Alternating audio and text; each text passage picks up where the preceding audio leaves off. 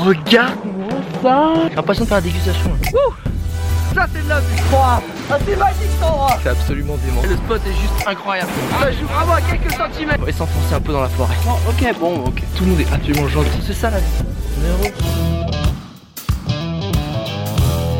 Bonjour internautes et bienvenue dans ce nouvel épisode de Je t'emmène en voyage. Et aujourd'hui, je t'emmène dans les régions assez froides avec quelqu'un qui a parti sur les traces d'un grand explorateur. Je suis avec Stéphane Dugas qui est auteur, vidéaste et également euh, secrétaire général de la Société des explorateurs français, s'il vous plaît. Et il est parti sur les traces d'un des plus grands explorateurs français, qui est Paul-Émile Victor. Il a d'ailleurs fait un film qui s'appelle Paul-Émile Victor, J'ai horreur du froid. Et aujourd'hui, il est avec nous sur ce podcast pour nous parler de comment il a tourné ce film, pourquoi, comment, pourquoi ce grand explorateur, et où est-ce qu'il est parti pour réaliser ce grand documentaire. Stéphane, bonjour, merci d'être avec nous. Eh, bonjour, ça va? Bah écoute, ça va très très bien. Je suis très content que tu, euh, tu acceptes de faire ce podcast parce que c'est, euh, comme je dis souvent dans ce podcast, j'essaie de faire une alternance de gens qui ont fait des grandes expéditions, de, grands portraits, euh, je dirais très inspirants, et aussi de gens euh, de, tous les jours qui ont fait des choses euh, à leur échelle, mais qui sont aussi qui paraissent plus réalisables et qui donnent aussi le- l'envie de partir et de le réaliser. Aujourd'hui, euh, alors encore une fois, tu as écrit plein de choses, tu es écrivain, tu es vidéaste, mais c'est pas forcément de toi qu'on va parler aujourd'hui, mais de la personne qui apparemment t'inspire beaucoup, puisque euh, tu as fait un film sur lui, Paul-Émile Victor. Déjà, j'aimerais pour les jeunes qui nous, qui nous écoutent, que tu nous présentes qui est Paul-Émile Victor, parce qu'il y en a qui vont dire, c'est quoi? Paul-Émile Victor, c'est euh, un explorateur qui est du siècle dernier, qui est né en 1907 euh, à Genève, bref, qui a vécu sa vie euh, plutôt dans le Jura côté français et qui était un jeune homme avec plein de rêves, qui à l'époque, dans les années, quand il était jeune, dans les années 10 et dans les années 20, il n'y avait pas la télé, il n'y avait pas la radio, tout ça était balbutiant. Et qui a voulu faire de, de sa vie une aventure qui s'est beaucoup euh, nourrie de lectures de Jack London, de Jules Verne, et, et, etc., et- etc et qui en fait, euh, quand il a été euh, étudiant, il a, il a voulu devenir ethnologue. C'était une discipline totalement nouvelle, étudier les autres, étudier les peuples sans condescendance. On, on sortait d'une époque coloniale très très militaire où en fait les, les gens, on les avait, on les avait plutôt regardés, les, les- l'autre en tout cas, le- l'ailleurs et, et les voyages, c'était avec plein de visées militaires et économiques. Et Paul-Émile Victor, lui, a, a voulu étudier les, les us et les coutumes des, de gens qu'on appelait à l'époque les Esquimaux et qu'on appelle aujourd'hui les Inuits. Et son sujet d'étude, ça a été le Groenland, cette grande île entre le Grand Nord canadien et, et- et- et l'Europe, au sud, on va dire, du pôle Nord, Ouais. une grande calotte glaciaire. Et Paul-Émile Victor, entre 1934 et 1937, donc euh, avant la Seconde Guerre mondiale, il a, Ouais. il a vécu il a vécu avec les Esquimaux, il a vécu comme un Esquimau, il a été euh, chasseur, euh, donc on chasse l'ours là-bas, on chasse le phoque, il a été pêcheur, il a vécu la faim, le scorbut, il était amoureux, il avait son amoureuse Esquimaude, Doumidia, et il a fondé sa, il a fondé sa légende sur, euh, sur ces trois années où il a passé du temps euh, au Groenland, et là la guerre est arrivée, et euh, il a dû euh, pas changer de métier, mais changer un petit peu d'orientation. Il est devenu en fait après-guerre le, le grand organisateur de toutes les expéditions polaires françaises, à la fois au Groenland toujours, et puis aussi en, Antarctique, donc vers le pôle sud. Waouh, j'imagine que à l'époque, euh, est-ce que parce que quand t'es parti, moi il y a un truc qui m'intrigue, c'est que quand t'es parti faire ce film, j'imagine que t'es parti du coup au Groenland sur les traces euh, de Paul-Émile Victor, euh, mais comment comment t'as réussi à reconstituer en fait ce film et surtout que, comment t'as réussi à retourner sur les traces, les lieux et est-ce que t'as réussi à retrouver des objets, enfin comment tu fais un film sur quelqu'un qui malheureusement n'est plus de ce monde et avec des choses qui ont certainement disparu? En fait, moi, le Paul-Émile Victor, il est dans ma vie depuis une douzaine d'années, puisqu'il y a 12 ans, j'ai voulu aller voir au Groenland ce qui était devenu les, les Esquimaux. Ouais. Donc j'ai monté euh, déjà à l'époque un, un grand reportage, un film documentaire, une expo, enfin un projet, euh, on dirait 360 degrés, mais il y a 12 ans c'était complètement novateur. Ouais. Et je suis retourné au Groenland, vraiment dans ses traces. Je me suis, j'ai lu ses livres, j'ai j'ai reconstitué les, les voyages qu'il faisait euh, en bateau, à traîneau, et j'ai emprunté les, les mêmes chemins, j'ai fréquenté les mêmes villages. Oh. Et bonheur suprême, et bonheur suprême, j'ai euh, j'ai rencontré une personne qui à l'époque était enfant, il l'avait connu. Et Non. puis bah, j'ai surtout Mais quel âge, a quel âge cette personne? Elle avait 80 ans, donc ce qu'il Ah a, ce qu'il a où est, est, euh, est- est très vieux. Et cette personne se souvenait de, de, de ce blanc, ce Kratuna, comme il disait, qui, qui jouait avec les enfants, euh, qui jetait, à qui elle avait jeté des petits cailloux parce que c'était euh, là-bas au Groenland, c'est un peuple qui a été, euh, en tout cas sur la côte est, qui a été découvert en 1896. Donc dans les années 30, c'était les, les ethnologues et uniquement les ethnologues, les scientifiques qui, qui, les, qui les visitaient et qui Ouais. les étudiaient. Donc ça avait laissé un souvenir euh, impérissable à, à cette dame qui s'appelait Annie, qui est malheureusement depuis décédée, Ouais. et qui face caméra m'a m'a raconté tout ça. Donc bref, il y a 12 ans, j'ai vécu le, le pur voyage initiatique où bah, tu prends les livres, euh, tu, tu écoutes aussi, parce qu'il y avait quelques CD-ROM, il y avait quelques actualités euh, cinématographiques Gaumont, euh, Talali, Talaler, la France euh, peut s'enorgueillir d'avoir un jeune explorateur. Tu prends bien la voix, tu regardes- la voix des années 30 euh, Ouais. sur, le, sur le cinéma. Bonjour, aujourd'hui le grand explorateur Paul-Émile Victor. Parce que à l'époque c'était vraiment ça quoi. Tu me dis que les Inuits, on va maintenant on va les appeler correctement, ils ont été découverts dans les années 20. C'est-à-dire qu'avant ils étaient en autarcie dans leur région polaire? Alors pas, pas exactement. Au Groenland, tu as la, la côte est et la côte, la côte ouest qui sont habitées. La côte ouest, en fait, elle est face au Canada et elle est libre des glaces. Donc là, on les connaît depuis le 18e siècle. Ouais. Les Vikings, euh, ils sont même allés dès le 9e siècle, Ah ouais. avant d'aller d'ailleurs avant d'aller d'ailleurs découvrir l'Amérique. Mais ça, la, la grande histoire n'a retenu que Christophe Colomb. Bref, passons. Exactement. Et le et sur la côte euh, est, on, ne savait pas qu'il y avait des, une peuplade qui vivait là. On les a découverts en 1896 parce que c'est un voyageur danois qui s'est dit avec nos grands bateaux, on peut pas s'en approcher, il y a de la glace. On va utiliser ces petits bateaux qui à l'époque étaient mal considérés, hein, ces kayaks, euh, ces canoës. On, les regardait avec condescendance, nous les hommes blancs, en se disant ça sert à rien. Cet explorateur Gustave Holm va se dire bah, on va on va explorer tout ça. Il avait entendu parler que peut-être il y avait des gens et là il va découvrir euh, 414 euh, exactement 414 euh, Inuits, hommes, femmes dispersés euh, entre plusieurs villages qui vivent de quoi? De la chasse du phoque, euh, des baleines échouées sur la plage, enfin bref, qui sont dans, un des univers de la planète les plus durs. Il n'y a pas de légumes, il n'y a pas de, il a pas d'arbres, il n'y a pas d'herbe, il y a, rien quoi. Donc il faut subvenir à ses besoins avec le, phoque, et pratiquement uniquement le phoque et un petit peu de baleine. Et ça, ça va donner dans les années 1900, 1910, 1920 l'envie à plein d'ethnologues d'aller étudier ces gens parce que c'est des gens qui ont été coupés de la civilisation euh, et on le savait pas quoi. Donc c'est c'est ça qui est absolument génial dans la vie de Victor. Donc quand tu marches dans les pas de Paul-Émile Victor, tu marches euh, et c'est lui qui va d'ailleurs nous faire découvrir les les Esquimaux, nous laisser dans la langue française le mot d'anorak, kayak parce que Victor, en rentrant, invente le modèle du l'explorateur conférencier qui raconte ses histoires, qui montre ses films, ce qui est novateur à l'époque. Ah, il avait qui- filmé. Attends, il avait filmé déjà? Il y a des images Ouais. Et le mec a amené une grosse caméra dans ce- parce que dans son traîneau, ça devait, euh, enfin à l'époque c'est pareil, t'avais pas les mêmes possibilités de euh, de prendre du poids, de, de, de, de se déplacer. Le mec a pris les caméras de l'époque, les Ah, premières. il a pris les, les caméras, de- ce qu'on appelait les caméras de pointe. C'est des, des caméras que, que tu mets, dans laquelle tu mettais une bobine, tu la remontais et tu, tu avais une durée un petit peu comme une caméra Super 8. Ouais ouais. Donc, euh, et tu, tu pouvais filmer euh, sur une durée euh, assez donnée sur une euh, sur un- sur un, on va dire un, un- grand disque de pellicule et il avait euh, emmené ça et surtout il avait mis dans dans ses valises trois compagnons dont un cinéaste spécialement Ah. chargé de de filmer parce que lui, il savait qu'en rentrant, il allait partager ça en faisant des conférences, en vendant des livres, Ouais. et que les bénéfices de tout ça lui permettraient de repartir, ce qui était complètement euh, novateur. Et son mentor, qui était le, un illustre commandant, le commandant Charcot, qui l'a emmené là-haut, lui euh, regardait ça avec des yeux euh, effarés, parce que pour euh, pour beaucoup, l'exploration c'était une affaire de, de gens bien nés, et, et on restait entre scientifiques et on partageait pas trop ça avec le grand public. Ah et en fait du coup pendant ces trois ans, Paul-Émile Victor, il était avec ses deux compagnons. Ils sont partis tous les trois ou ils ont rejoint une partie de, de ce trip là. Ah, Il faut imaginer que pour aller au Groenland, donc entre le Canada et la Ouais, Scandinavie, excuse-moi, y a- dans les années 30, j'ai oublié de partir dans les années 30 là. Voilà. Et, euh, et Alex, là, du coup, il faut pas prendre. euh, Il n'y a pas d'avion hein, à l'époque. Euh, Il Ouais. faut prendre un bateau.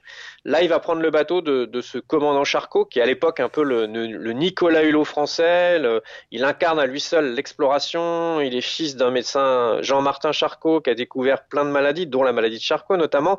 C'est un, un, un, un- un jeune notable, mais un type hyper ouvert, hyper cultivé, qui a hiverné en Antarctique au début du siècle et qui est l'explorateur, la quintessence même de l'explorateur français. Et on l'appelle d'ailleurs le gentleman polaire parce que c'est un type qui a tellement de valeur qu'il a, qu'il a même impressionné les Anglais, les Norvégiens, parce que il a fait les choses et surtout il avait, euh, c'était un chevalier, on va dire, un chevalier polaire.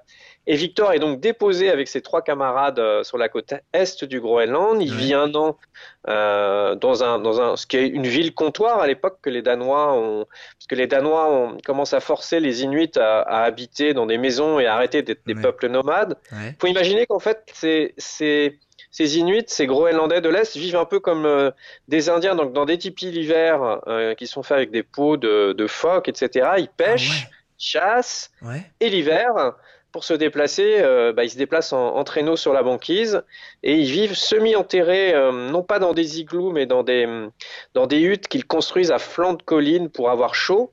Et ils subsistent dans cet univers depuis deux millénaires. Et ça, on le savait pas. On savait pas qu'il y avait des hommes qui avaient réussi à survivre dans un univers qui est à la fois froid, humide, où il pousse rien, et, et avec une culture qui est incroyable, une culture chamanique, une culture des, des jeux. Enfin, euh, Victor, Paul-Émile, le jeune, le jeune gars qui a pas 30 ans, découvre tout ça, dessine parce qu'il dessine admirablement bien, il enregistre parce qu'il a des, il a des, des, des, outils pour enregistrer tout ça, les les années 30 Ça Ouais. Ah mais attends, mais ça fait il y a longtemps, mais en fait il y avait déjà des trucs, il y avait déjà des lecteurs MP3 en fait, c'est ça, des enregistreurs, des dictaphones. Des gros, des gros lecteurs MP3 on va dire, des postes à galène.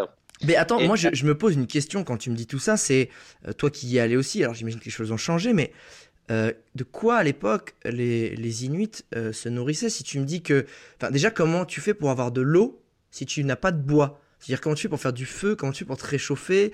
Ça, c'est bête, mais je, De quoi tu. Non, tu manges que du phoque et de la. Et de, et de, la baleine et du, de l'ours? Je sais pas. Alors, euh, l'ours t'en mange, mais c'est pas ce qu'il y a de meilleur, mais c'est ce qu'il y a de plus dangereux parce que ah bah malheureusement, euh, nous, le, petit ours polaire, on le voit avec des yeux, euh, avec les yeux d'enfant, notre sang peluche, mais là-haut, quand un ours te course, qui peut courir à 70 km/h, il veut te bouffer, donc tu fais un petit peu attention. Donc c'était déjà pour eux compliqué. Et en fait, pour, pour vivre, ils ont tout utilisé du phoque. Le phoque, ils utilisaient sa peau pour s'habiller.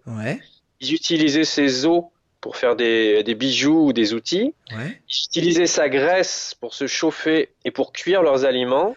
Ah, ça... ah d'accord, c'était ça leur combustible. Voilà, et ils utilisaient, ils utilisaient sa, sa, viande pour euh, manger, et parce qu'ils avaient des carences vitaminiques, te diraient les médecins, parce que euh, tu manges pas de verre, tu manges pas de fruits et de légumes, ils mangeaient son, son foie, ses, ses, entrailles, ce qui leur donnait en fait euh, une immunité, et, et, le fait qu'ils n'avaient pas le scorbut, contrairement aux grands navigateurs européens, qui eux naviguaient sans tous ces fruits, ces légumes. Et là, les, jeunes euh, ethnologues comme Victor découvrent que finalement, euh, c'est une civilisation. Il va l'appeler la civilisation du phoque et qui est finalement assez évoluée parce que survivre dans tout ça, c'est pas une mince affaire. Il fait très froid l'hiver, euh, il y a du vent, il y a, c'est très dangereux. Et puis au printemps, au printemps la banquise fond, donc on peut tomber à l'eau. Et là, on découvre que finalement, c'est ces Inuits, bah, le, kayak, c'est assez ingénieux. Ça te permet de te faufiler dans les glaces quand il y a trop de glace, de hisser ton kayak, mais de chasser en silence. Et le canoë, ça permet de transporter toute la petite famille et l'été de se mettre près d'un ruisseau et de pêcher du poisson. Puis on découvre des, des rites, euh, des jeux de tambour et puis un, euh, des familles qui, qui, vivent ensemble dans des grandes huttes à une trentaine de personnes et qui arrivent à gérer ah des conflits, à pas, pas se, taper dessus, à, vivre et, à survivre. Et c'est ce que va raconter Victor, ce qui va faire découvrir aux Français des, des années 30 qui découvrent ça avec des yeux euh, à la fois effaré, mais intrigué et, fasciné. Et du coup, Victor, en faisant raconter tout ça à, nos amis, euh, à nos grands-parents, arrière-grands-parents, que sais-je, bah, il fait découvrir euh, des gens venus d'un ailleurs, euh, le froid. Les... Nous, on retiendra les igloos parce qu'on a retenu qu'il y avait des igloos, mais c'est un petit peu plus complexe que ça. Mais le traîneau, le chien, la glace, le froid, et, et quand on aime euh, Jules Verne, Jack London ou les romans d'aventure, euh, c'est tout y est. Et Victor va, va fonder sa vie là-dessus, quoi. Et ce qui est dingue, c'est que euh, tu me dis qu'en fait, tout est parti de cette expédition de trois ans, en fait. C'est ça? S'il a, il a fait une expédition, il est, il est pas revenu pendant trois ans. Et en fait. Il Alex, il est, il est resté une année. Ouais. malheureusement, comme souvent, ça nous arrive, on voyage. Il a eu son, son, il a appris que son, parce qu'on conversait avec des télégrammes euh, au comptoir danois d'Amasalik. Il a appris que son papa euh, avait un cancer.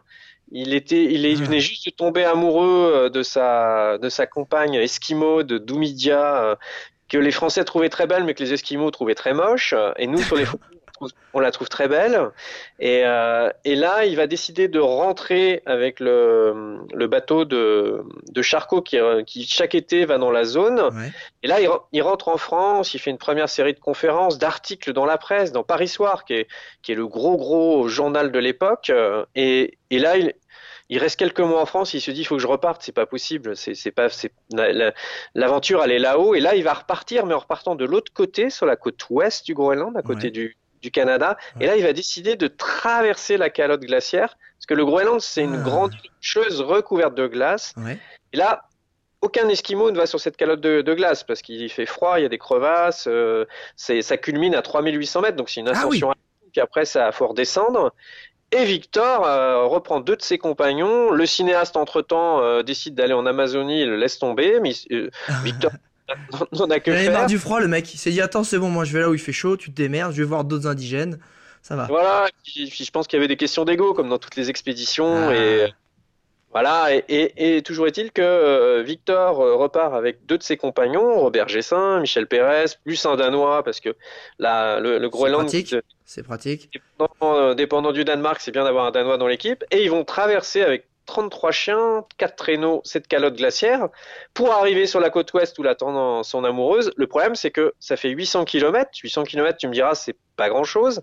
Mais c'est à la fois- parce que euh, bah, tu es sur le, le désert de glace. Il y a deux grands déserts de glace sur la planète. C'est euh, en tout cas deux calottes glaciaires. C'est le Groenland. Donc une calotte glaciaire, c'est de la glace qui recouvre une, une île et à force de, de millénaires, de millions d'années, ça fait une grande montagne de glace. Le Groenland, l'hémisphère nord, l'Antarctique, l'hémisphère sud. Mais pour accéder depuis la côte, euh, j'allais dire, au centre de cette calotte glaciaire, bah, il- c'est une ascension alpine. Faut monter ton matériel.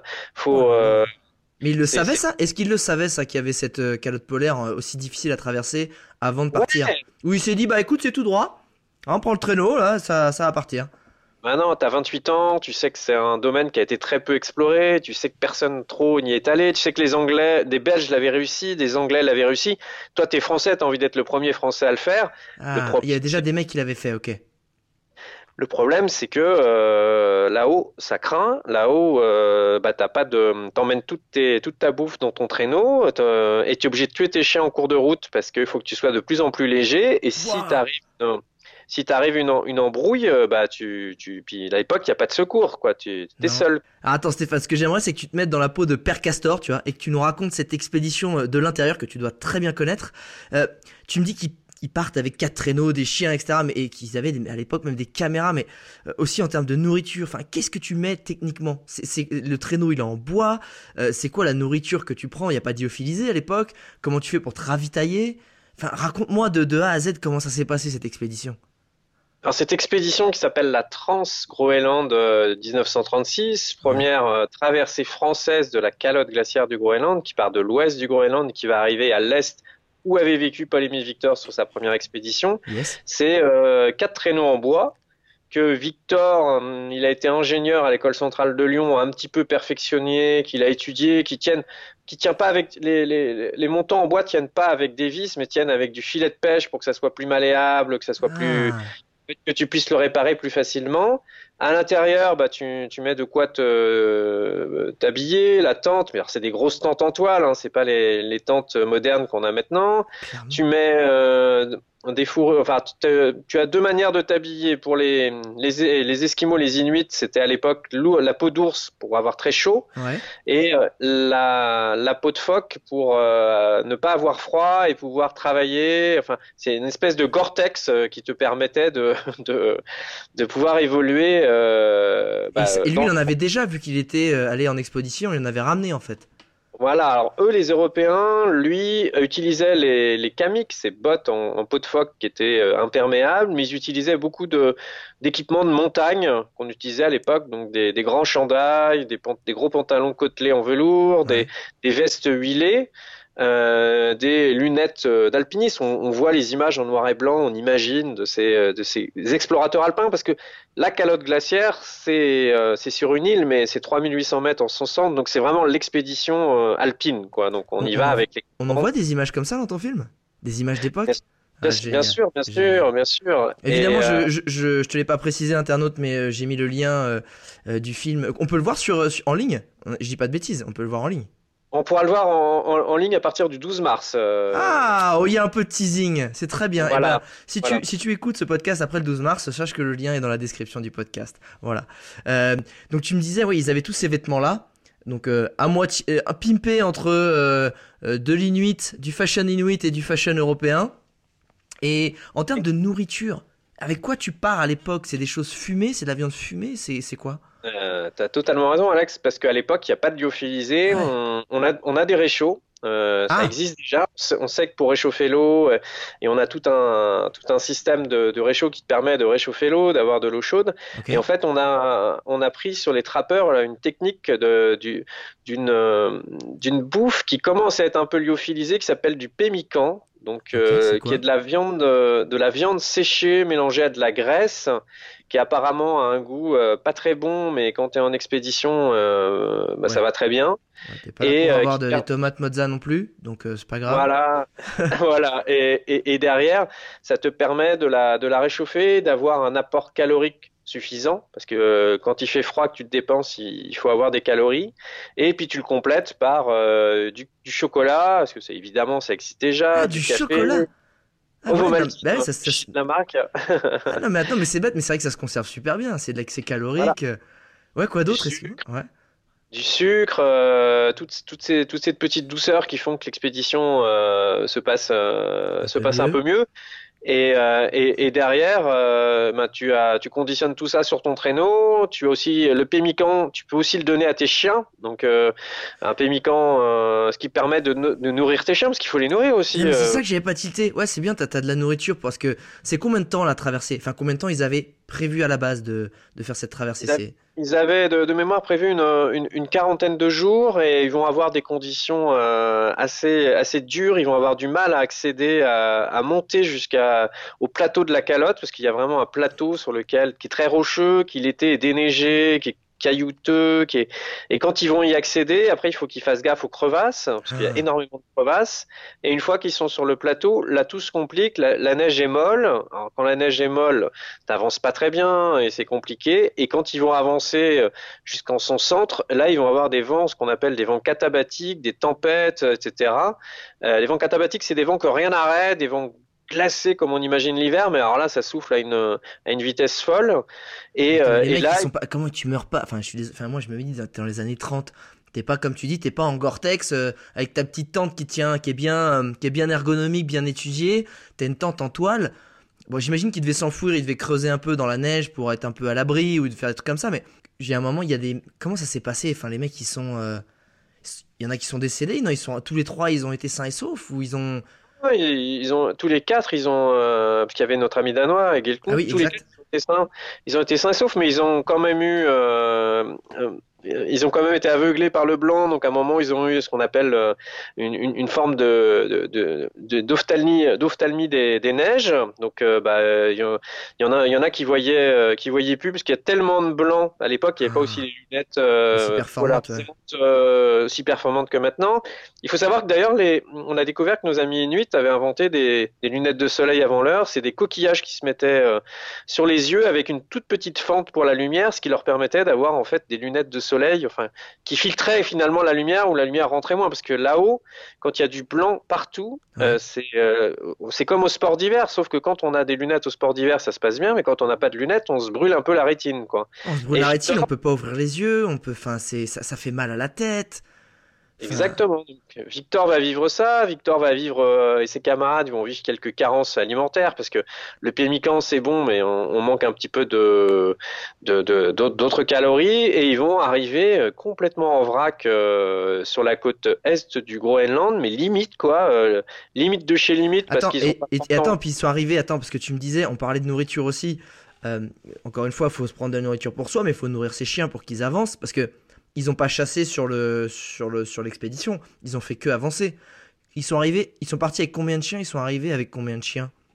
Ils sont partis avec 33 chiens. Ce qu'il faut savoir, c'est que sur la 33 chiens. calotte, ouais, sur la calotte glaciaire, t'as rien à chasser. Il y a rien qui Ah, qui vit. Euh, du coup, les Esquimaux, euh, de l'époque n'y allaient jamais parce que c'est Bah, pareil. Il n'y a rien à faire, c'est en plus le- l'endroit des mauvais esprits. Donc il peut y avoir que des explorateurs euh, peu d'Europe pour avoir un peu fou pour avoir cette idée.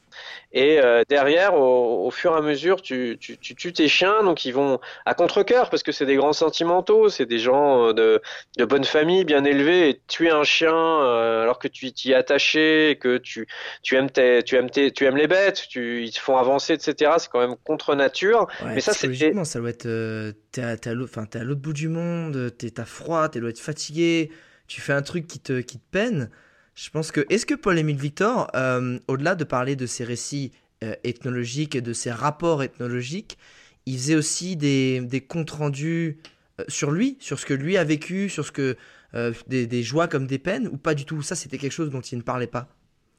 En fait, il- Paul-Émile Victor, c'est le premier à, à comprendre que les récits, enfin en tout cas les écrits scientifiques, c'est bien, euh, il faut les faire. C'est un petit peu chiant. Voilà. hein. Voilà. Et il va, il va écrire Boréal qui paraîtra en 36, euh, en 37, Banquise qui paraîtra en 38, qui vont être deux succès de librairie, où là il fait un récit de voyage. Et un récit de voyage à l'époque novateur, où il raconte euh, les coulisses de son expédition, ses états d'âme, ce qu'il y fait, le nombre de chiens. C'est ça a assez bien vieilli parce que les récits, malheureusement, souvent d'explorateurs, euh, dans leur jus, euh, hum, c'est un français euh, qu'on qu'on- qu'on- qu'on connaît moins bien, c'est des, c'est des codes et une écriture qui est pas la même qu'aujourd'hui, mais là, ça a plutôt, il y a quelques longueurs, mais ça a plutôt bien vieilli. Et dans, ce récit, dans ces deux récits, Boréal et Banquise, qui sont des cartons à l'époque en librairie, Ouais, hein, ouais. Euh, chez- c'est sort- sorti chez Grasset, aux éditions Grasset, il fait des conférences, il vend des livres à tire-larigot, enfin, il a des films, il a des diapos, il arrive en conférence, euh, il déchire tout, comme on dirait. Ouais. Et là, ces récits, il raconte tout. Donc, euh, il raconte ses états d'âme, le fait que hum, les chiens, ils aient, ils- ils aient dû les tuer, que euh, en arrivant, il va se rendre compte qu'une des chiennes qu'ils ont gardées va mettre bas des petits chiots, alors que les, les chiens sont quand même assez mal nourris à la fin parce qu'ils ont plus de, de rations. Et toute cette technique polaire, en fait, c'est, il a lu dans les bouquins, il sait qu'il faut faire comme ça parce que les grandes expéditions polaires au pôle Nord et au pôle Sud, qui ont été tragiques, hein, il y a quelques décennies avant lui, les gens s'en sont sortis parce qu'ils sont partis avec des chiens, ils ont tué les chiens en cours de route. C'est la loi du Nord, c'est la loi de Ah, l'Arctique c'est et de l'Antarctique.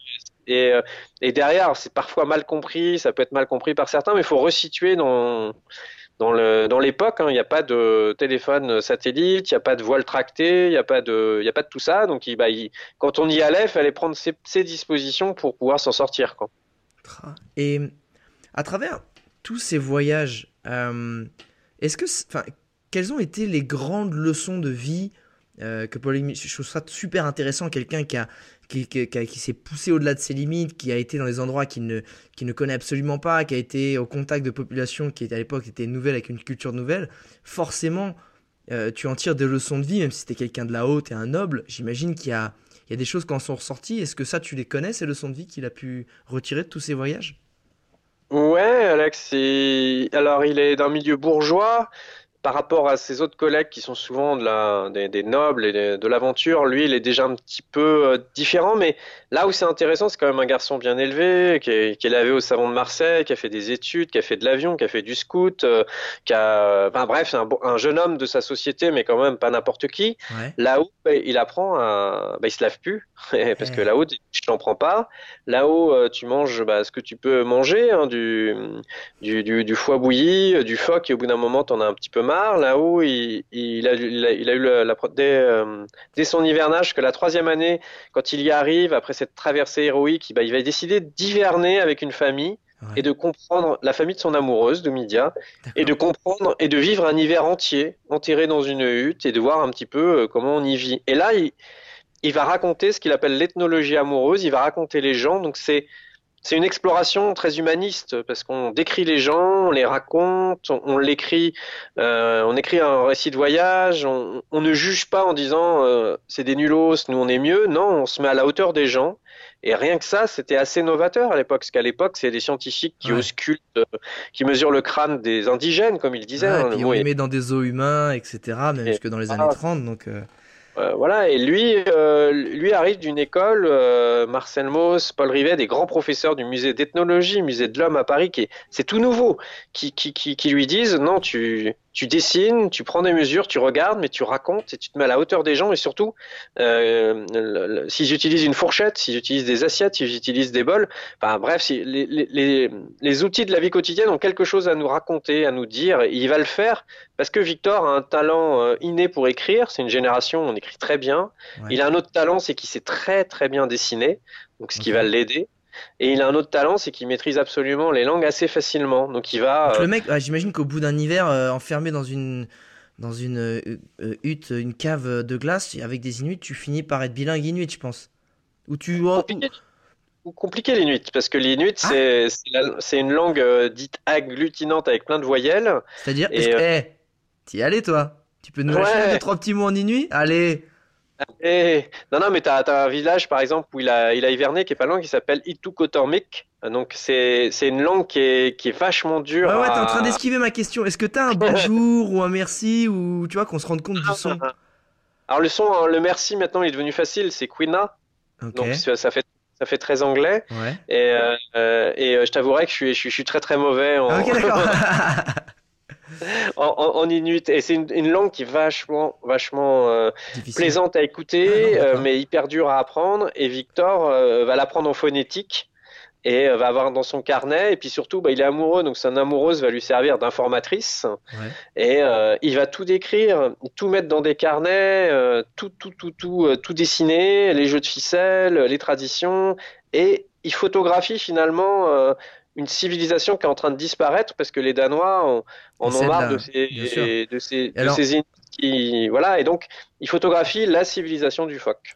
Et qu'est-ce que justement, euh, parce que là tu, tu me décris ce qu'il a fait, mais dans le détail, moi ce que je veux c'est le détail, c'est le contenu, c'est-à-dire que tu me dis qu'il a fait ci, il a fait ça, il a...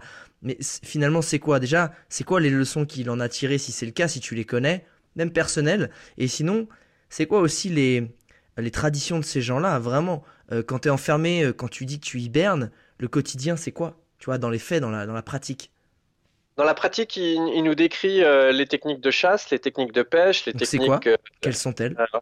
Les techniques de, de- de chasse, c'est que tu étais sur un kayak euh, et sur le kayak, tu t'approchais le plus silencieusement d'un trou euh, où il y avait, enfin, de trous d'eau et tu guettais l'arrivée du, euh, du phoque qui pointait son museau et tu le harponnais. Et quand Victor y est, les fusils apparaissent. Donc il y a toute une Ah. technique euh, d'approche, il y a un petit paravent en toile blanc pour se cacher, pour pas que le phoque te voie, etc. Ouais. Donc ça, il nous, il nous le décrit précisément. Il nous décrit précisément le, le traîneau, comment il est fabriqué, à quoi il sert et, et pourquoi euh, le fil de pêche finalement c'est mieux que tous les clous parce que quand tu te vautres, euh, bah, en fait tu peux le reconstituer rapidement alors que quand tu te vautres Et ça et que tu as des clous. Et voilà, et le problème c'est que si tu es dans une tempête de, de neige, c'est mieux de le, le refaire assez rapidement parce que si tu plus de traîneau, euh, t'es, comment dire, tu passes du statut de, De glaçons. de Ouais, d'homme à glaçons.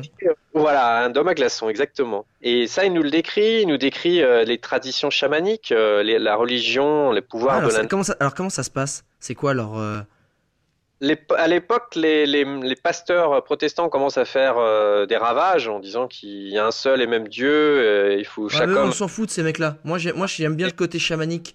Tu vois, justement, c'était quoi leur, leur croyance Dans les faits, comment ça se passe? Dans les faits, ils avaient euh, évidemment un respect infini pour la nature. euh, ils savaient que ce je me qui, ce qui- ce qui- ce qui chassait, il fallait en prélever juste le, le juste nécessaire parce que Ouais. c'était pas en abondance. Quand il y avait euh, les, les aurores boréales, ces nuits où la, Ah, c'est quoi leur perception, effectivement, à eux?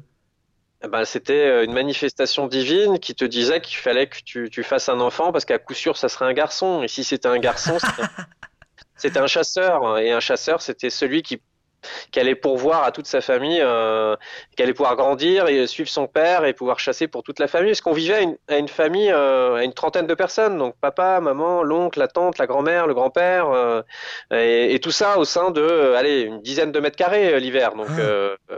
Ah oui ah ouais, avec Mais une à, à quoi ça ressemble quand tu dis qu'ils sont dans une, dans une hutte hivernale? C'est-à-dire qu'ils en sortaient pas du tout parce qu'il faisait trop froid et que tu ne peux pas sortir?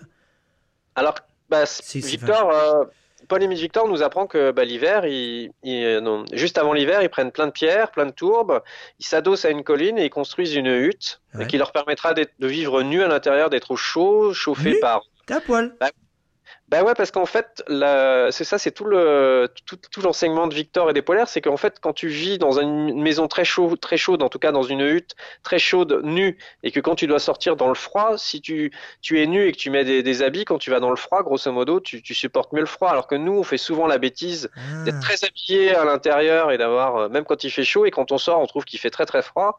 Et le, le principe, le premier, c'est bah, c'est d'être le, le moins vêtu quand il fait chaud et puis le plus vêtu quand il fait froid. C'est c'est c'est un peu le Mais comment ils ça. arrivaient à faire chaud dans une et si- s'il faisait chaud, pourquoi la, la glace ne fondait pas autour, la neige ne fondait pas, euh, ce qui recouvrait la, la, la hutte? Parce qu'il faisait, en fait, il faisait plein de petits feux avec la graisse de phoque, c'est ça? Tu vis dans un univers très très petit, tu es 30 dedans, Ah ok, ouais, ça peut faire un peu de chaleur, effectivement. ça fait de la chaleur, tu le creuses un peu dans la dans la dans la dans la terre, donc euh, la partie Ouais. qui est exposée à la glace euh, glace d'elle-même, tu calfeutres et derrière euh, tu orientes ça vers le fjord pour voir un peu ce qui ce qui peut se passer, ce qui peut arriver et où peut être le gibier. Donc tu es, sur des montagnes, tu es en surplomb, tu te mets pas au ras de l'eau parce que tu sais bien que Ouais, là ok. il les, les vents et tout est tout est que de l'intelligence pratique mais tout est vachement étudié par euh, par Victor qui euh, qui note tout ça qui regarde tout ça et lui s'est fait construire à cette hutte euh, sa cabane à côté parce que bon il est quand même explorateur et il fallait Ouais. qu'il écrive qu'il lise et puis euh, Puis qu'il voit sa qui autre femme. a- Exactement. Et, euh, et, c'est un mec qui va adorer construire des cabanes. Donc il va se faire sa cabane dans laquelle il, il aura ses, ses petits ustensiles. Doumidia viendra, il invitera les enfants et euh, il sera donc euh, esquimau parmi les esquimaux, comme il aimait à dire, mais il sera quand même le- l'explorateur qui, est, qui de temps en temps s'en extrait et va dans sa cabane avec ses mâles, ouvrir ses livres, euh, montrer. Mais surtout, c'est un type qui partage. Donc il, il a son meilleur ami qui est Christian, qui est qui est un gars de la hutte, il va sur le terrain avec lui, il chasse l'ours et, et Christian, il lui, il lui prête du, du matos. Enfin, Alors le Christian, c'est son nom français que lui a donné euh, Victor, ça? Non, c'est le, vraiment le nom euh, Esquimau parce qu'il a une époque où vraiment euh, le, Ah, les Les- Danois viennent. euh, euh, ouais viennent et leur donnent des noms danois. Donc Doumidia, ça, ça doit être un peu Esquimau, mais Christian, c'est complètement danois.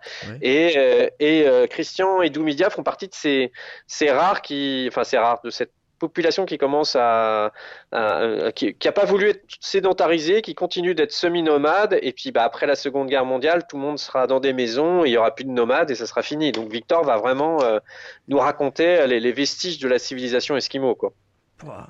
Et alors toi, après tout ça, euh, déjà, déjà pour- pourquoi t'as voulu faire sur, euh, sur lui c'est, vraiment un... Pourquoi cet explorateur-là Pourquoi Paul-Émile Victor? Tu m'as dit que ça fait 12 ans qu'il est dans ta vie, mais pourquoi pas un autre? Qu'est-ce qui t'a donné envie de faire ce film sur lui? Surtout après tout le contenu que t'avais déjà écrit.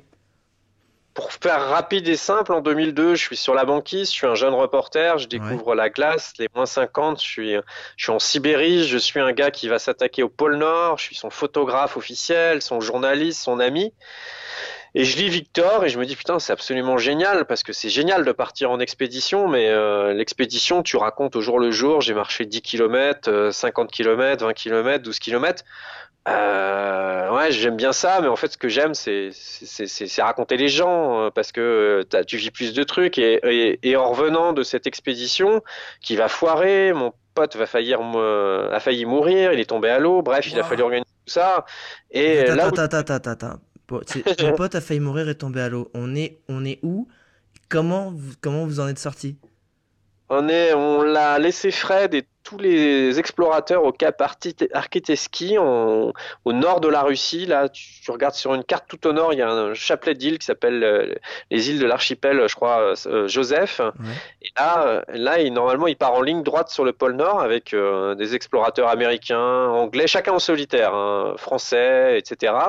Et lui décide, contrairement à tous les explorateurs, de partir depuis la Terre et d'aller au pôle Nord parce qu'il y avait sur 70 km déjà en 2002 une zone qui était complètement fracturée et foireuse. Ouais. Il y avait, il y avait de l'eau et c'était pas totalement gelé.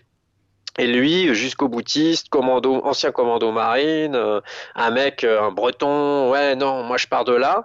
On le laisse au cap à Arkiteski avec le caméraman. euh, On lui dit, écoute, t'es sûr, Fred euh, Donc il s'appelle Fred Chamarboudet. T'es sûr? Ouais, les gars, c'est moi, c'est moi l'explorateur. C'est le favori de tous les explorateurs parce que commando, Ouais. marmule euh, et in- intelligent, pas pas sellement euh, Rambo. Brûlé, hein. mais ouais, ok. Voilà, et, et, là, on reprend, nous, euh, l'hélicoptère qui nous ramène à la ville, on reprend l'avion, bref, on rentre à Paris, on met deux jours, on poque, euh, on s'est pas lavé, on, on, est barbu, on est hirsute, on, mais on a fait des belles images. Et là, pour nous, à l'époque, t'as pas trop d'internet, fallait vendre tes photos euh, sur pellicule, aller à venir avec tes cassettes. Et là, on a les télés qui nous disent, bah, on prend le sujet, euh, c'est génial et tout. Et euh, le, le, lendemain, coup de téléphone dans la nuit de sa femme, Fred est tombé à l'eau, il m'a appelé sur l'Iridium, il est sur un petit morceau de glace, il a les mains gelées, il est Ah. tout seul, il faut aller le secourir, il va mourir, comment on fait et tout. What? T'es retourné, t'as dire t'étais là-bas, t'es revenu à Paris. Alors, qu'est-ce que ça donne mes photos? Coup de fil? Et là, en gros, t'as ton pote qui est en train de, de se transformer en homme glaçon parce qu'il est tombé à l'eau et qu'il n'arrive pas à réchauffer. C'est ça? Ouais, il a perdu ses skis, donc ce qui est une Ah. véritable catastrophe parce qu'en tombant à la flotte, il a perdu un des skis, donc il a, il a qu'un seul ski, autant dire qu'il a plus de ski. Il a les mains brûlées parce que là-haut il fait euh, moins 40, moins 50, donc quand tu tombes à l'eau, euh, bah, voilà, c'est pas bon. Il a réussi avec, euh, avec les dents, avec ses doigts gelés, à monter sa tente, à allumer son réchaud, mais il est en hypothermie.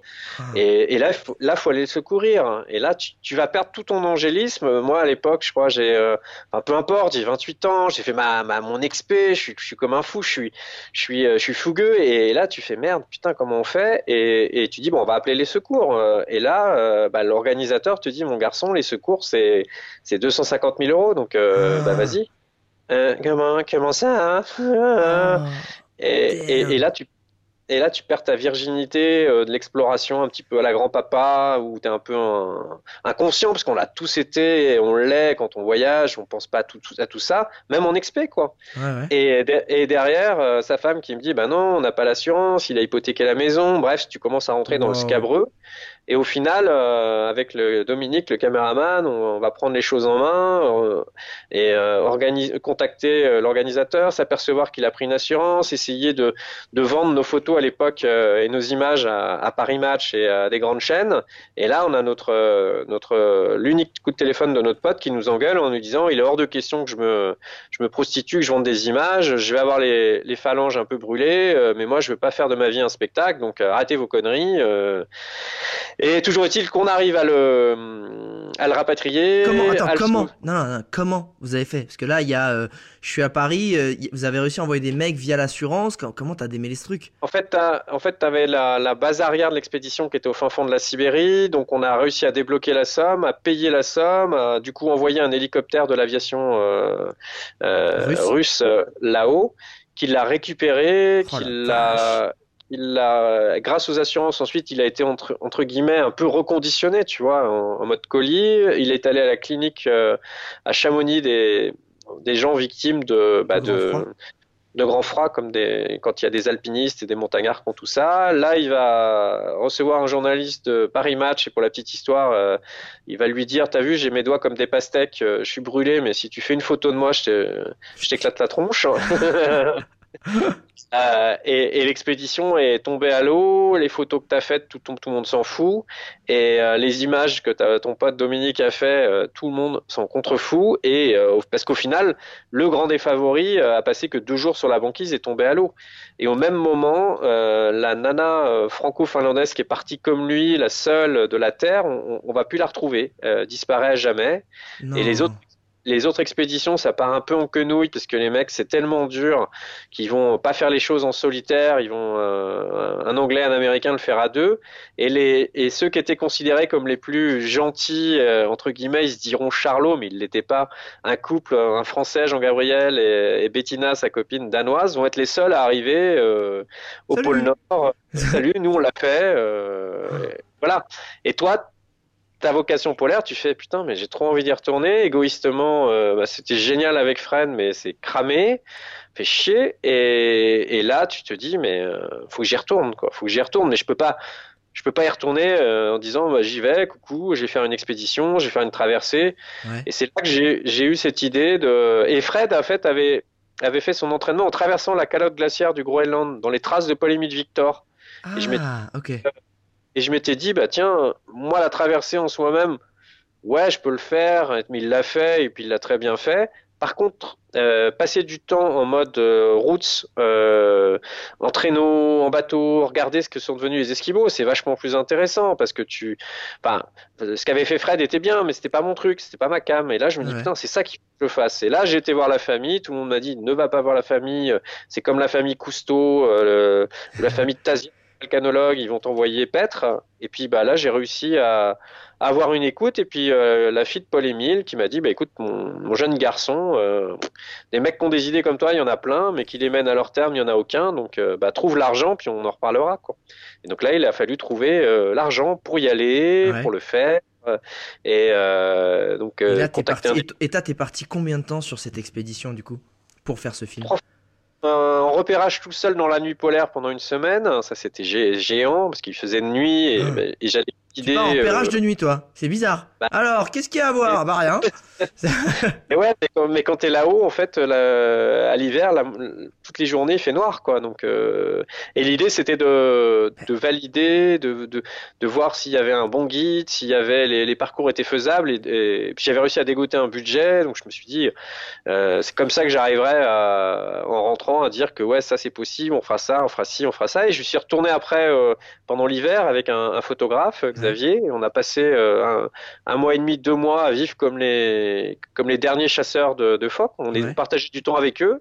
On vivait dans les villages, on allait sur la banquise, on dormait dans des cabanes de chasseurs, enfin, la vie de, de Ouah, trappeur. Attends, attends, pas, non, mais tu me balayes ça comme si t'allais faire tes courses à casino. Excuse-moi, Stéphane, mais il y a un moment, il y a un moment, t'es parti en repérage de nuit. Donc ça, ok, c'est un concept, très bien. Mais t'as validé le truc. Tu pars pour un mois et demi. Euh, par rapport à tout ce que tu viens de me décrire dans ce podcast, où les Inuits euh, bah, vivaient d'une certaine, à une certaine façon euh, traditionnelle dans les années 10, 20, 30, mais que c'était sur la fin bah, à cause des Danois malheureusement. Toi aujourd'hui tu repars sur les traces de Paul-Émile Victor, où tu vas quand même repasser du temps avec ces gens-là. C'est quoi le constat aujourd'hui? C'est qu'est-ce qui a changé? Qu'est-ce que ça a été quoi en fait ton quotidien avec ces gens-là? Qu'est-ce que aujourd'hui comment ils vivent? Bah, aujourd'hui, tu as euh, la majorité, euh, 90% de la population qui vit dans une maison surchauffée, avec des écrans, avec une envie d'être connecté à, à l'Internet, au Ouais. monde moderne, Yes. euh, aux, aux stars du hip-hop et compagnie. Euh, des, gens- des gens qui ont du mal à...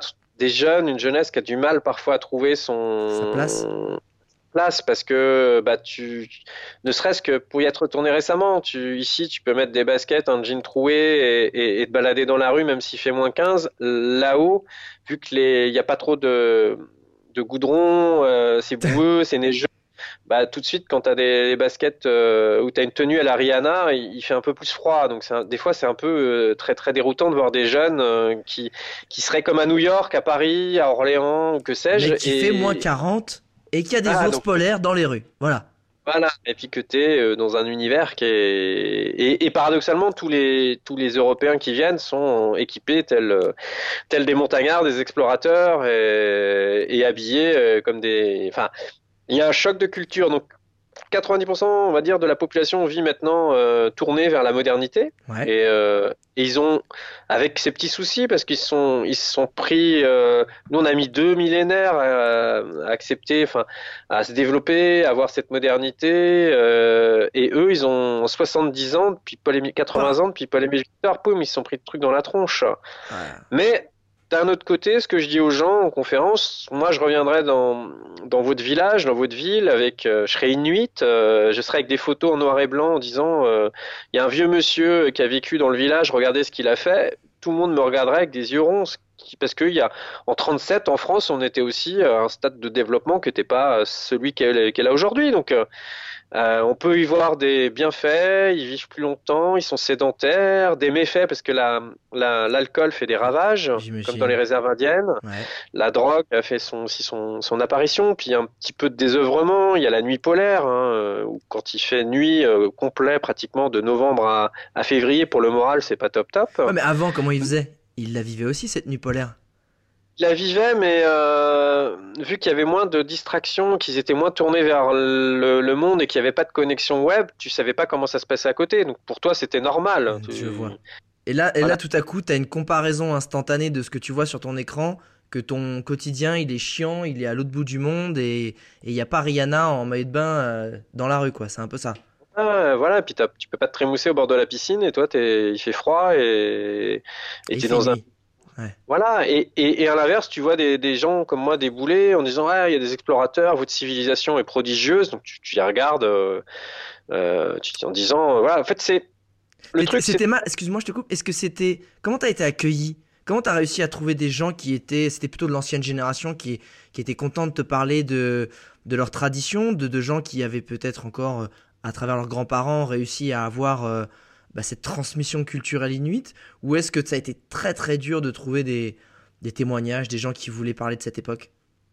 C'est très très dur de, converser euh, là-bas, de s'introduire, parce qu'ils voient, euh, en tout cas, il y a 12 ans, euh, on commençait à débarquer en nombre les journalistes, les cinéastes, etc. Donc, il- on pouvait encore avoir quelques dialogues parce que parce que c'était la nouveauté. Parce que pendant longtemps, on les a oubliés. Il y avait que les scientifiques qui venaient les voir. Euh, a- là, depuis une douzaine d'années, il y a beaucoup beaucoup de tourisme ce qui est, euh, ce qui est, ce qui est assez, euh, assez, assez déroutant et assez perturbant. Et euh, là, il y a la barrière de la langue. Alors, de plus en plus, la jeunesse parle anglais, donc c'est plus facile. Et euh, les jeunes généra les, les générations, euh, pas les jeunes, mais les, les plus anciennes, parlent pas le groenlandais. Donc, faut que tu aies un fixeur, faut que tu aies un, un traducteur. Faut que Ah, ils tu... parlent que Inou? Enfin, Inuit Et, euh, Tunu Minute, exactement, le langage de la côte Inuit. est. Bah, C'est Voilà. tout mignon, c'est tout, Ah, mignon. oui. Et, euh, et derrière, euh, tu, euh, tu- comment dire, tu, euh, c'est vachement dur. C'est, c'est Ah, pas comme aux dur. États, c'est pas comme d'autres reportages. euh, et puis après, j'avais chopé le bon chasseur. Il y avait un Français qui, un Français qui vit là-haut à Tiderida, Tinetequilak euh, quand on le lit en français, et, euh, et à Tiderida, Max Audibert, Marseillais, il vit depuis 30 ans, il est Ah ouais. l'instituteur du village. Ah ouais. Le gars, il est- c'est un Français qui est devenu, un Marseillais qui est devenu inuit, quoi. Et du coup, il m'a, il m'a facilité la, il m'a facilité la tâche.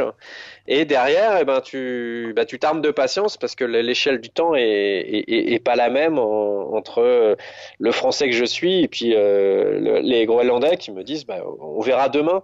Sauf que tu, Sauf que tu sais que toi, tu as loué le bateau, que le bateau, euh, on va rentrer dans l'histoire de gros sous, c'est 300 balles euh, jour, et que si tu, si, et que si tu en 5 jours, bah, c'est 1500 balles, et que c'est 1500 balles sur l'expédition, c'est énorme, etc. Donc, mais tous les gens qui vont là-haut le savent, bah, tu fais, tu fais avec. Et puis là, pour y être retourné pour le film Paul Émile Victor, J'ai horreur du froid, les choses avaient encore changé. Euh, Il y avait, il y a eu beaucoup de tourisme, donc c'était encore plus dur de communiquer avec les, les gens qui voient tellement de gens défiler.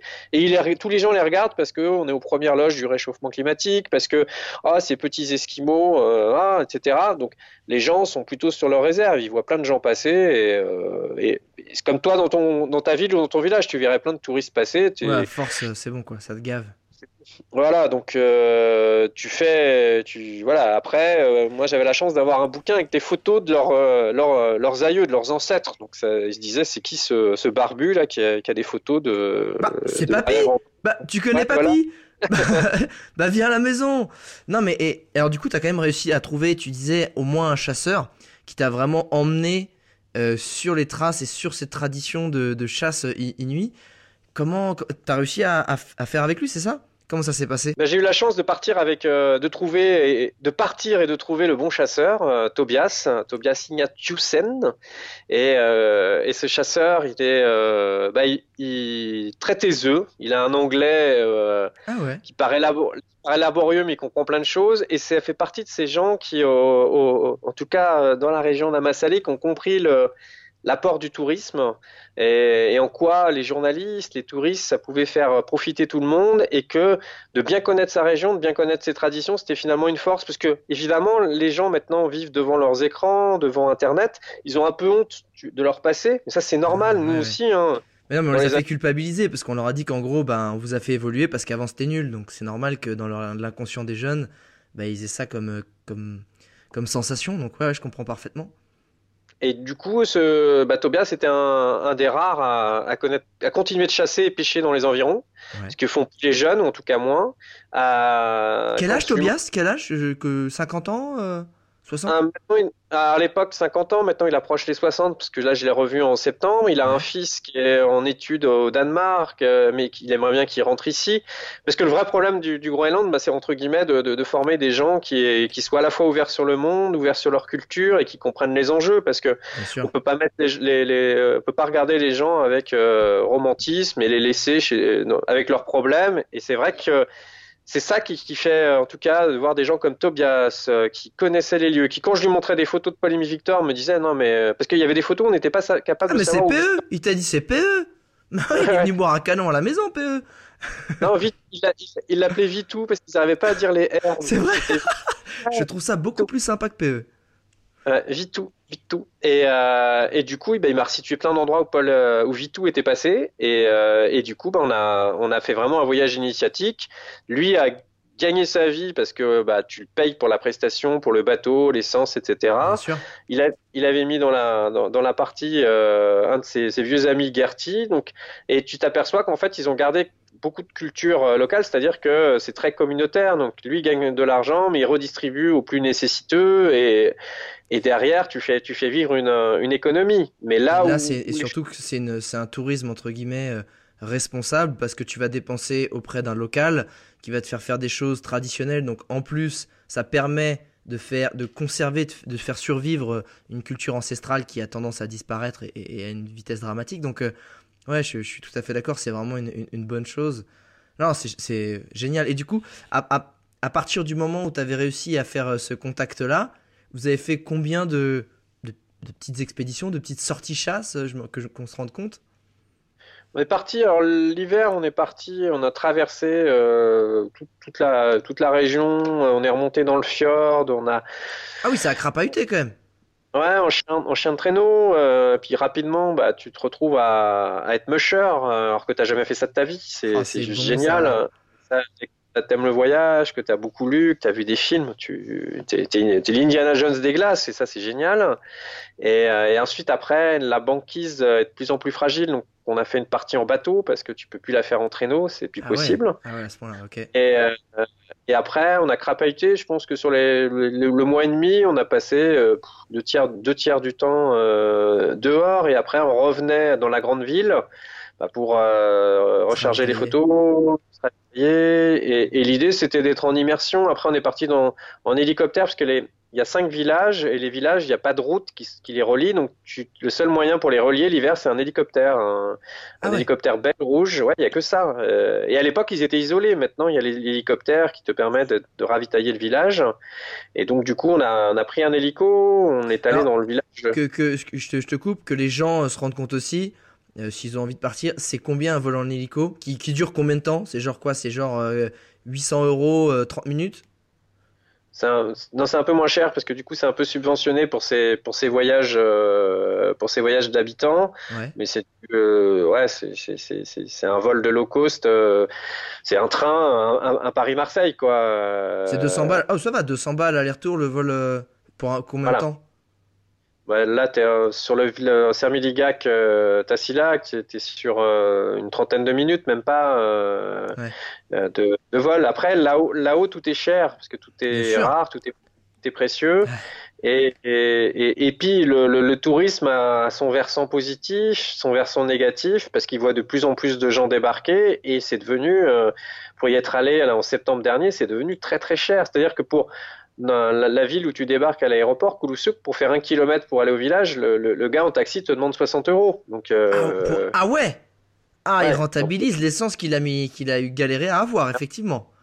et, euh, mais euh, c'est là où il y a un petit peu de, de, de, d'abus, à mon sens, de perversion. C'est-à-dire que Ah bah, l'appât du gain, et- ouais.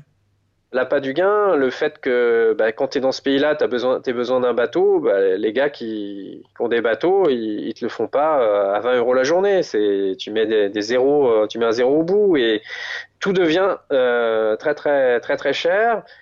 Euh, est-ce que c'est bien pour les Groenlandais? Est-ce que c'est mal? Euh, C'est toujours facile de juger, euh, mais moi sûr. j'ai pu juger parce que j'y étais pas retourné depuis euh, 12 ans et en y retournant, j'avais j'avais l'impression d'être euh, pour faire le film là, j'avais l'impression d'être dans un nouveau pays que pourtant je connaissais absolument, que j'avais sillonné en long et en large en, en 2006-2007 et là, euh, 12 ans plus tard, je Grosse claque de modernité, en fait. Ouais, alors je me disais, est-ce que, euh, comme toujours, on fait, on fait des fois des voyages où on garde un aspect romantique, on garde Ouais. que les bons souvenirs. Puis quand on revient, on fait, ah ouais, merde. Ah, ça a changé. Euh, C'était mieux avant. merde. Tu sais, cette, cette Ouais. phrase pourrie qui t'es obligé de dire Ah, c'était mieux avant, à mon époque. Ça. Exactement. Et, Euh. et, et- et là, tu te disais, mais merde, c'était quand même mieux avant, mais est-ce que j'ai pas tout faux? Et, et j'étais avec un, un spécialiste de Paul Émile Victor, qui, est- qui, qui à la tête du musée dans le Jura, qui, qui connaît parfaitement le polaire et le Groenland, et il me disait, non, mais je crois que ça a changé, mais pas en bien. Bah, le problème aussi qu'il faut qu'il faut vraiment pas négliger avec le tourisme sur ses aspects euh, négatifs, que je euh, je suis je suis né dedans au quotidien, c'est que c'est bien d'avoir des gens, mais il faut faire attention à ce qu'il n'y en ait pas non plus trop, parce qu'après dans des lieux où il y a très peu de ressources, même si elles sont acheminées, euh, t'as vite fait d'avoir trop de déchets, t'as vite fait d'avoir trop de consommation de quelque chose qui n'est pas habituellement pas consommé, euh, que ce soit de l'eau, que ce soit le chauffage, que ce soit tout ça, que ce soit euh, des, détritus à gérer. Et, et ça, ça peut être aussi un aspect négatif. Et moi, je prends toujours un exemple du Bhoutan, qui est un petit pays paumé dans l'Himalaya entre l'Inde et la Chine, qui est regardé d'un œil un peu difficile euh, à travers certains voyageurs qui disent ouais mais il y a un nombre euh, limité par an de touristes euh, légal, tu peux pas faire plus par an et en plus faut payer 200 dollars par jour pour y aller. Je dis oui mais au moins vu que c'est un petit pays avec des ressources limitées, ils ont fait ce choix là et euh, de se préserver, de se préserver du monde du tourisme et du tourisme de masse. Donc au moins si les prix sont chers, ça dissuade beaucoup de gens et si ça dissuade beaucoup de gens, bah au moins tu te préserves peut-être d'un certain tourisme de masse qui est quand même très négatif pour cette pour cet environnement de là où ils vivent, pour eux, en tout cas pour eux, hein, euh, qu'on se comprenne. Donc euh, Ah ouais, voilà, ça, ça fait le tri, ça fait le tri, et au moins bah, c'est des gens comme toi qui sont vraiment passionnés, qui vont pour des bonnes raisons, euh, qui vont aller dans ces lieux-là. Donc euh, je pense que ça change en mal, effectivement, de, de ce que tu m'en dis, mais ça change peut-être aussi en bien par rapport à la société, c'est une, c'est une certaine forme de défense. Euh, donc euh, pas facile, pas facile de, de prendre... c'est- tous les coulisses de, de- de ces voyages initiatiques, parce que c'est un- une je sorte suis de, d'accord. Voilà, et, et- et voilà, il y a, y a- y a ce qu'on voit, il y a, il y a la coulisse, et puis il y a aussi euh, ce qu'on amène, parce que je pense que n'importe quel voyageur vient avec, euh, en tout cas c'est ma théorie, avec ses tripes, son cœur, son intelligence. Puis tu peux, tu, tu peux faire ce que tu veux, ne pas avoir d'intelligence, ne pas avoir de cœur, ne pas avoir de tripes. Et là, quand tu fais ce type de voyage, bah, c'est bien de combiner tout ça, parce que sinon euh, tu passes à côté, quoi. clairement. Écoute Stéphane, je te, je te remercie beaucoup pour euh, toutes ces, ces récits de voyage, ces- cette aventure. Euh, ton film euh, sort à partir du 14 mars, c'est ça? Du 12, Du je 12. te contredis, Alex. Ouh là là, bah, Du j'ad- 12 mars. j'adore quand tu me contredis, surtout si c'est pour dire une bonne information. Le 12 mars euh, s'appelle Paul-Émile Victor, euh, J'ai horreur du froid. D'ailleurs, je, je ne dis rien, comme ça, ce sera certainement dans le film que tu l'expliques aussi, ce titre. Euh, mais j'ai encore deux petites questions.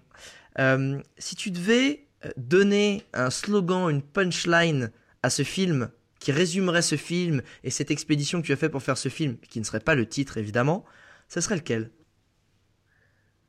Euh, une phrase de Paul-Émile Victor, parce que c'est Ok. un, Bien choisi, ok, vas-y.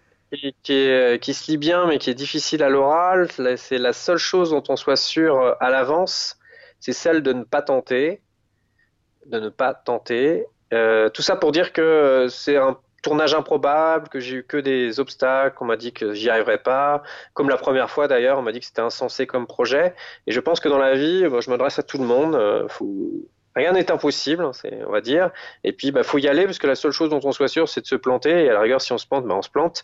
Mais au moins, on l'aura fait. Et, ce, film-là, bah, j'ai, j'ai nagé à contre-courant. Ça m'a permis de retourner euh, au Groenland. Et puis, ça m'a permis aussi d'aller euh, euh, à l'endroit où Paul-Émile Victor a terminé sa vie, enfin, les 25 dernières années de sa vie, sa retraite, c'était à Bora Bora, dans en Polynésie. Ah Ce qui ouais explique peut-être le titre. Et, euh, et du coup, j'ai réussi euh, avec des moyens euh, tout rikiki de production à, à aller faire un tournage au Groenland et un tournage à, à Bora Bora. Donc, euh, quand on aime le voyage, euh, c'est le top. Ça, c'est une belle punchline. Euh, si.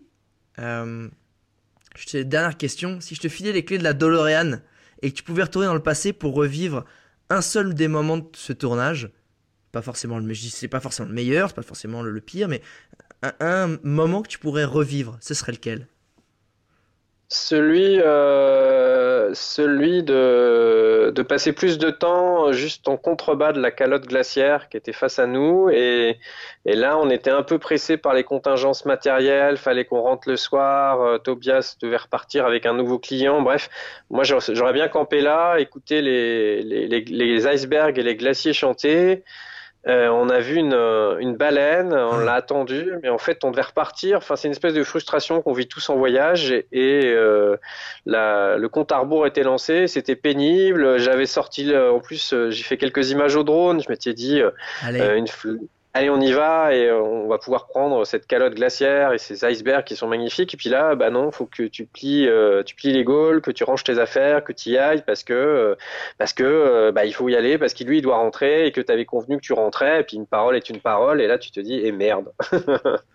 D'accord. Donc c'est revivre un moment pour peut-être mieux le vivre. Parce que c'était tellement efficace. Eh ben écoute, Stéphane, je te remercie beaucoup. Merci pour ton temps, merci pour tous ces témoignages. Je te souhaite un énorme, énorme, énorme succès pour ce film qui va sortir donc le 12 mars. Cette fois, je l'ai bien dit. bien joué. Et, euh, et, si tu écoutes euh, ce podcast après le 12 mars, je mets le lien euh, dans la description. Donc si tu l'écoutes avant le 12 mars, ça va venir. Euh, en tout cas, je te dis à très vite. Est-ce qu'on aura la chance de recevoir, euh, grâce à toi, peut-être euh, d'autres explorateurs sur ce podcast? J'imagine que tu pourras me recommander avec des, des, histoires bien sympas ou pas? Mais carrément, secrétaire général de la Société des explorateurs français que je suis, c'est un titre très soviétique, hein, mais j'adore. mais hey, ça claque sur la carte de visite. On va pas se le cacher, ça claque. et, euh, et, là, tu as 200 explorateurs, exploratrices, euh, des pôles de la jungle, euh, de, j'allais même dire du, du cerveau humain, de, de, tous les milieux et qui ont des histoires passionnantes à raconter qui nous font rêver, qui nous font nous interroger, qui des fois nous, nous font nous énerver parce que on doit, on l'entend dans tes podcasts, notre planète, il y a des endroits où, où, ça va mal, mais néanmoins, euh, je pense que tant que l'homme sera sur Terre, il y aura de l'exploration. Moi, l'exploration de Mars, ça me fait rêver. L'exploration spatiale, je trouve que c'est génial. du monde sous-marin dont on connaît pratiquement rien, c'est génial. Bref, euh, évidemment. Bref, t'as deux trois petits noms dans la Manche qui devraient continuer à nous faire rêver sur ce podcast. Exactement. Eh ben écoute, je te fais c'est un doublement merci Stéphane. Internaute avant de partir, une chose que tu sais que j'adore, c'est quand tu me fais des dédicaces dans tes stories, euh, soit que tu es en train d'être d'être au sport, en train d'écouter le podcast, d'aller au travail, que tu es malheureusement dans les embouteillages ou peut-être en fruit picking à l'Australie. N'hésite pas à me faire des dédicaces et à me dire ce que tu as pensé de ce podcast, de ce podcast, ce que je, je n'arrive toujours pas à prononcer au bout de 48. Et, et, euh, et ça me fait toujours très plaisir. Merci beaucoup Stéphane et je te dis à bientôt internaute. Ciao. Salut, salut.